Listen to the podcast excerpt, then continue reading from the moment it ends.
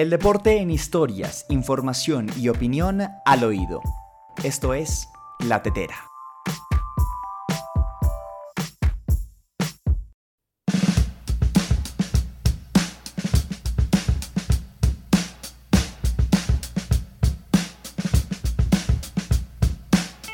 ¿Cómo están amigos? Bienvenidos a una nueva entrega de La Tetera, sí, el podcast de la última línea. Hoy viernes 16 de junio de 2021 qué bien se sienten los viernes, ¿no? Porque usted y yo sabemos que cada viernes nos levantamos con una actitud completamente distinta a la de los eh, demás días de la semana. Una actitud de la que se sorprenden sus compañeros de trabajo porque uno llega a arrasar absolutamente con todo. Y es que claro, no es para menos, es una actitud propia del inicio del fin de semana, de ese momento en el que podemos quedarnos en casa, levantarnos tarde, maratonear con series en las plataformas digitales o salir pero hacer otras actividades, de compartir con la familia, de hacer actividades que nos enriquezcan.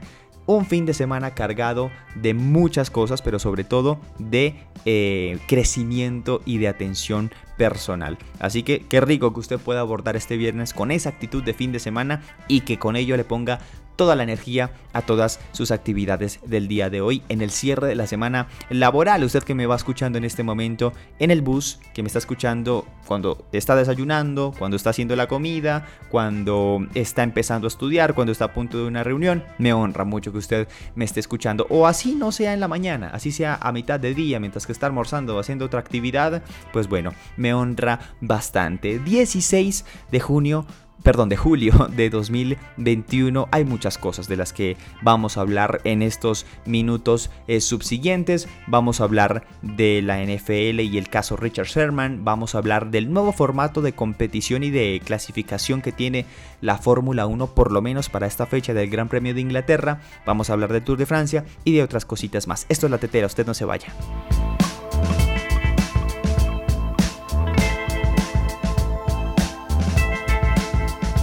Y muy bien, entramos en materia de la tetera hablando del deporte motor, pero más allá de eso, del gran circo, de la categoría reina del automovilismo, hoy le damos paso evidentemente a la Fórmula 1, porque este fin de semana se va a llevar a cabo, a partir de hoy, al cabo de eh, una hora y media más o menos, se va a llevar a cabo el eh, Gran Premio de Gran Bretaña. Usted muy bien sabe que es una fecha en el calendario de la Fórmula 1 realmente importante, un circuito histórico como es el de Silverstone, una fecha imprescindible dentro del calendario de la Fórmula 1, eh, pero que para esta ocasión no solamente eh, acapara los reflectores por el hecho de que sea una de las carreras más importantes, la más antigua, una de las más tradicionales de la categoría reina, sino que también porque innova o cambia su formato de fin de semana.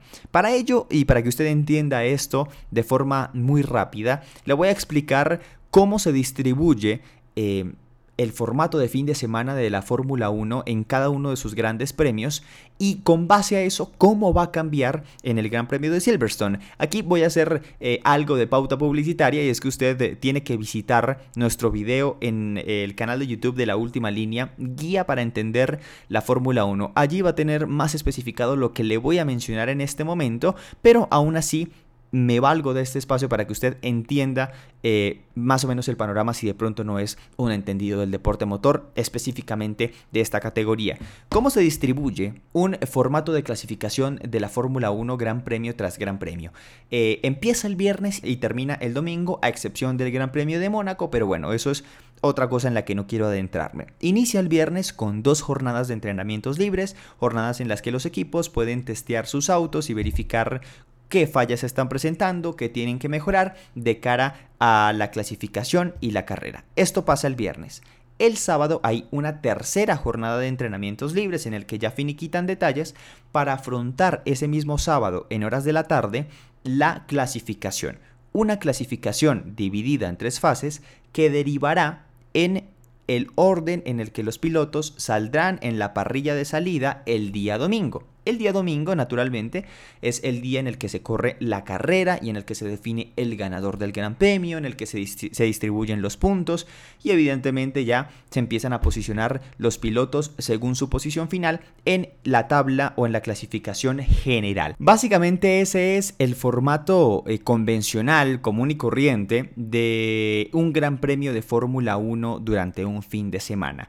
Pero para esta fecha en específico, eh, la Fórmula 1 en compañía de la Federación Internacional del Automóvil, el órgano rector del automovilismo y ponente también de la categoría reina, eh, se encargaron de cambiar este formato en aras de ponerlo o de experimentar con él para que en un futuro, si tiene éxito, pues se incorpore es, eh, fin de semana tras fin de semana. Una medida que ha causado completamente polémica porque es natural tener resistencia ante algún tipo de cambio, eh, pero que aún así la Fórmula 1 se arriesgará en aras de justamente eso, mantener la competitividad, pero también mantener otro aspecto realmente importante que es el espectáculo y el entretenimiento del espectador. Le explico en este momento cómo será entonces el cambio de ese formato.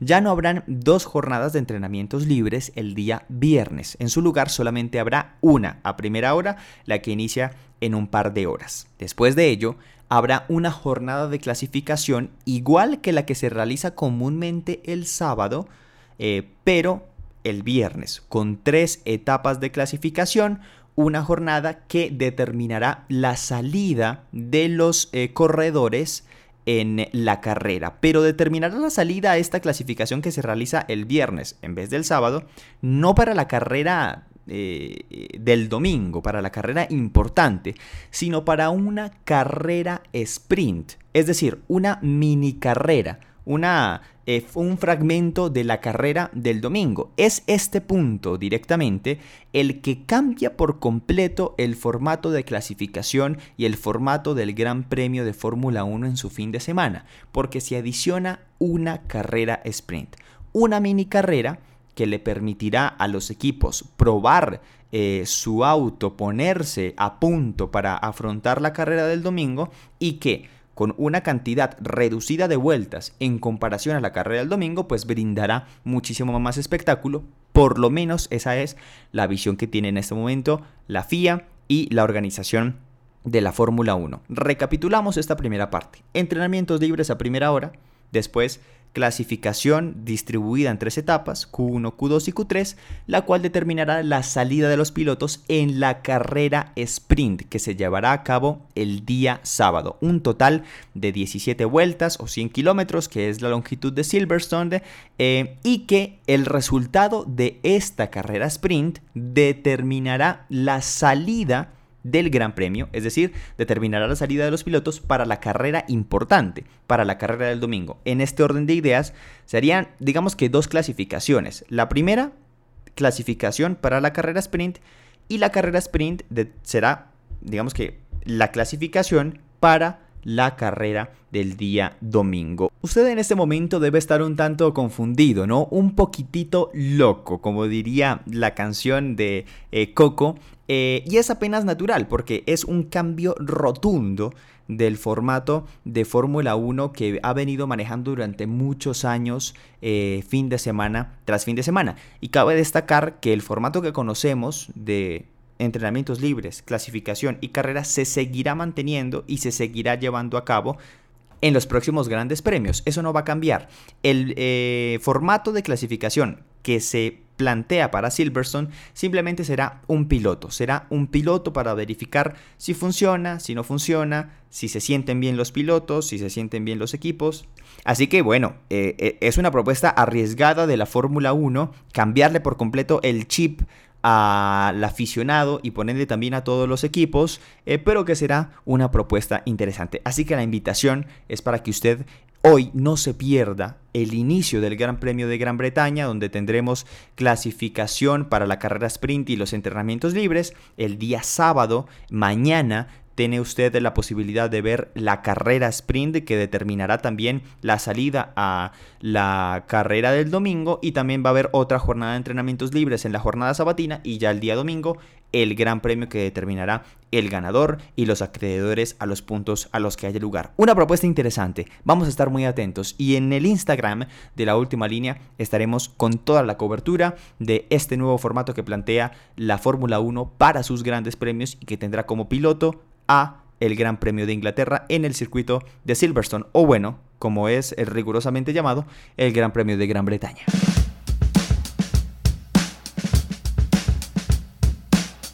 Muy bien, y pasamos del deporte motor al ciclismo, de un deporte de ruedas a otro deporte de ruedas. Y lo hablamos hace dos capítulos, en el capítulo del 14 de julio, sí vamos a hablar del Tour de Francia, que en estos dos días ha tenido sus etapas más pero más difíciles, pero que aún con sus etapas más difíciles ya empieza a vislumbrar el nuevo acreedor de la camiseta amarilla. Sí señor, ya se empieza a acentuar, a agudizar, a pronunciar el eh, liderato y la supremacía de de Podacar en esta edición de la carrera ciclística más importante del mundo. Pero todos los detalles del Tour de Francia y de también cómo se están comportando y desempeñando los ciclistas colombianos Rigoberto Urán, Nairo Quintana, el ecuatoriano Richard Carapaz, entre otros, David Paolo, con toda la información del Tour de Francia, de la carrera ciclística más importante del mundo. Don David.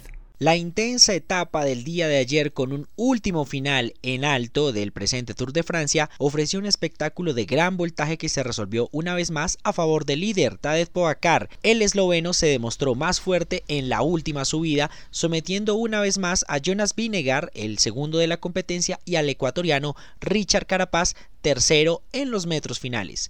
Pogacar firmó su tercera victoria de etapa en esta gran competencia y de paso también sentenció la victoria en la clasificación de montaña, donde también tenía una leve esperanza el colombiano Nairo Quintana. Hay que recordar que el gran perdedor del día de ayer fue Rigoberto Urán, quien se descolgó en la montaña dejando el ritmo de Lineos Grenadiers y cediendo 8 minutos con 58 segundos en meta, cayendo del cuarto puesto de la tabla al décimo de la clasificación provisional y despidiéndose además de sus opciones de podio. Este viernes llega la etapa plana en Mourens y Livorno, en víspera de la contrarreloj que dirimirá las últimas diferencias entre los favoritos. Cabe destacar que la etapa del día de hoy será un recorrido de 207 kilómetros, lo cual será propicio para la llegada en embalaje o sprint, lo cual permitirá una última opción para el ciclista Mark Cavendish que buscará tener el récord de mayor cantidad de victorias en la historia del Tour de Francia. El día de mañana sábado la contrarreloj y así llegaremos poco a poco a la finalización de la edición número 2021 de la Grande Boucle. Gracias a don David por eh, toda la información con respecto al Tour de Francia. Siempre hago la misma invitación. Siempre hago la misma invitación porque vaya que tiene lugar don David Paolo con cambio de frente en Instagram, en Twitter y en Facebook diariamente suben resúmenes del Tour de Francia, un medio dedicadísimo al eh, deporte del caballito de acero, así que usted tiene que seguirlos y tiene que estar al tanto de todo lo que pasa en el Tour de Francia. Que de pronto no se puede ver usted la carrera, que de pronto usted no se puede ver la etapa, tiene toda la, el resumen en CF Deportes en Instagram, Twitter, Facebook, en todas las redes sociales. Pasamos de digamos que un balance bastante, bastante entretenido, Fórmula 1, Tour de Francia, cosas bastante interesantes, a un tema que es eh, para tomarlo con pinzas y que sin lugar a dudas eh, toca muchísimas sensibilidades y con toda razón les digo, con toda razón. Entramos a hablar de la NFL, pero más específicamente de Richard Sherman. Richard Sherman es un eh, cornerback agente libre, quiere decir que no tiene un vínculo oficial con algún equipo de la liga, eh, que militó hasta hace unas temporadas en los San Francisco 49ers y en los Seattle Seahawks, este último, el equipo en el que Sherman vivió sus mejores años. ¿Por qué lo metemos en la conversación? Al parecer en la madrugada del miércoles y parte del jueves, eh, Sherman fue parte de una sucesión de hechos desafortunados que involucran el consumo de eh, bebidas alcohólicas y otras sustancias mientras conducía y, aún más grave, eh, una incursión en violencia doméstica, porque al parecer en Redmond, Washington, eh, Sherman trató de irrumpir de forma brusca y no autorizada a la casa de sus suegros. Eh, en este momento Richard Sherman eh, se encuentra bajo custodia de la policía eh, y también se hablan de algunos hechos también desafortunados con la fuerza pública en el momento en el que los oficiales trataron de detenerlo y de controlar la situación. Esto evidentemente nos abre la puerta a un debate bastante, bastante interesante y del que tenemos que prestar atención sobre mm, el supuesto bienestar del que gozan los deportistas, ¿no? Grandes contratos, grandes ingresos, aceptación eh, social, eh, son grandes ejemplos, tienen los mejores lujos, aparentemente tienen las mejores vidas, pero con esto que sucede, pues también eh, se deja entrever que al fin y al cabo los deportistas también son personas, también son humanos que sienten y que tienen problemas y que por más de que tengan múltiples contratos, pautas, eh, comodidades, pues bueno, eso quizá no lo es todo. Claro, no quiero que se me malentienda, por favor. No estoy justificando a Richard Sherman, simplemente le estoy posando como un ciudadano más del que bueno, se tiene quizá una imagen errónea teniendo en cuenta su rol en la sociedad, que es el del deporte y que por ende lo hace una celebridad. Eh, estaremos muy atentos, muy atentos a lo que suceda con, con, con Richard Sherman, al cual le enviamos pues evidentemente todo nuestro apoyo a la comunidad del deporte, pero aún como le mandamos nuestro apoyo a Richard Sherman y que se pueda esclarecer esta situación, le mandamos el triple, el cuádruple, el quíntuple de apoyo a mm, las personas que se vieron afectadas por esta situación, el caso de sus suegros, eh, porque es completamente reprochable en caso de que se compruebe de esta forma los actos de Sherman contra su familia y también contra la sociedad, porque el hecho de conducir eh, un auto bajo los efectos del alcohol u otras sustancias, pues es una eh, eh, es un acto netamente irresponsable y que puede poner en riesgo la vida e integridad de muchas otras personas a su alrededor. Los actos de violencia doméstica y cualquier otro tipo de violencia, rechazo total, reprochable completamente y aun cuando muy probablemente la familia de Sherman lo último que escuchará en su vida sea este podcast, pues aún así nosotros le enviamos nuestra solidaridad porque estos eh, actos no tienen absolutamente ninguna cabida. Muy atentos, muy atentos a lo que suceda con la estrella de la NFL, Richard Sherman, que en este momento está pasando una situación muy, pero muy complicada.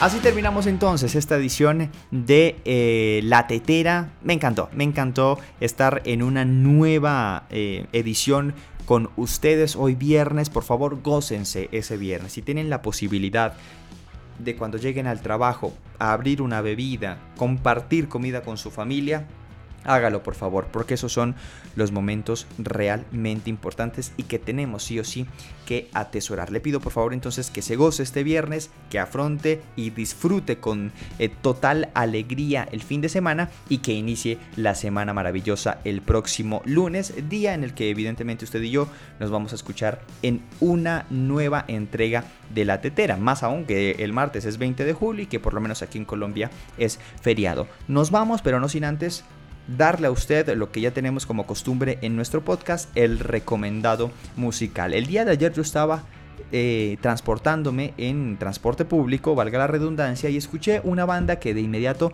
me eh, atrapó. Se llaman Armenia, una agrupación bogotana dedicada a crear y componer indie rock, rock alternativo y que tienen eh, un estilo realmente maravilloso, incursionan en sus composiciones teclados, eh, segundas voces, todo bastante, bastante alternativo y que es realmente interesante. Y que la canción que le voy a recomendar estoy seguro que lo va a cargar energía y que por lo menos lo va a hacer mover, lo va a hacer bailar, lo va a hacer moverse un poquitico más cuando se trata de viernes, un día en el que prima la felicidad y la buena energía. Esto es de Armenia el tiempo.